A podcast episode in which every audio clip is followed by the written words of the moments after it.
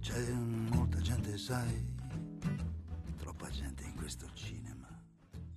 Ciao a tutti, benvenuti a Parliamo insieme italiano. Sono Giovanna。今天我们的主题是 usa la materia grigia，动动脑筋吧。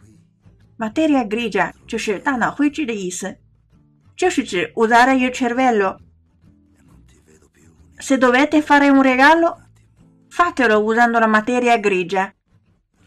如果你们要送礼物，那就动动脑筋再送，non tanto per togliere il pensiero di essere più buoni，而不是敷衍了事，仅仅为了展示自己的善意。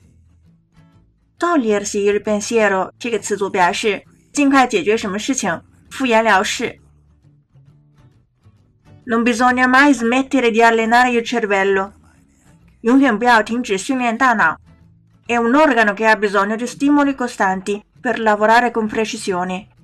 这是一个需要不断刺激、高度精密劳动的器官。Uno degli esercizi per far lavorare la materia grigia sono i rompicapi。让大脑绘制工作的其中一项训练就是猜谜。Ok, avete imparato？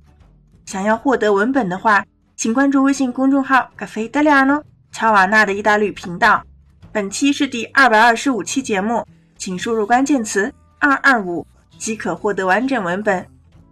Ci vediamo alla prossima e parliamo insieme italiano. Ciao!